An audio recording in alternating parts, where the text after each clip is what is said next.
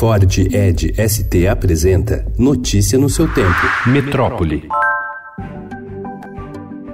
Com o objetivo de legalizar cerca de 45 mil comerciantes de rua em São Paulo, a gestão Bruno Covas anunciou ontem o programa para acelerar a regularização de ambulantes na cidade, mas também pretende aumentar o número de equipes que fiscalizam os espaços públicos. A medida divide os ambulantes. Enquanto parte acredita que dará mais segurança no trabalho, outra diz não ver benefício suficiente para sair da informalidade. O único eclipse total do Sol de 2019 ocorre hoje e poderá ser visto em sua totalidade só de uma estreita faixa que cruza o Chile e a Argentina. Ainda assim, está sendo chamado de o grande eclipse latino-americano e o evento astronômico do ano. No Brasil, o próximo está previsto para 2045. E após um mês de junho mais quente do que o normal, a capital paulista poderá ter a primeira onda de frio nessa semana.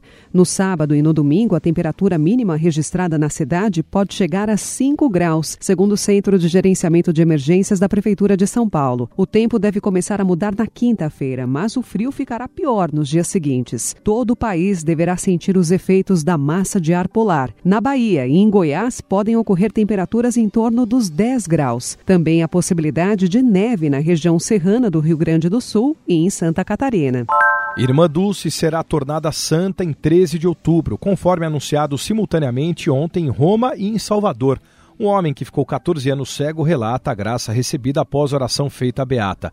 O milagre, aceito pelo Vaticano, passou por três etapas de avaliação: aval científico dado por peritos médicos, pareceres de teólogos e a aprovação final pelo Colégio Cardinalício. Irmã Dulce será a primeira santa nascida no Brasil, que até agora só tem um santo brasileiro de nascimento, o Frei Galvão. Francisco é o Papa que mais criou santos na história. Conforme o serviço Vatican News, foram 879 até outubro. Notícia no seu tempo. É um oferecimento de Ford Edge ST, o SUV que coloca performance na sua rotina até na hora de você se informar.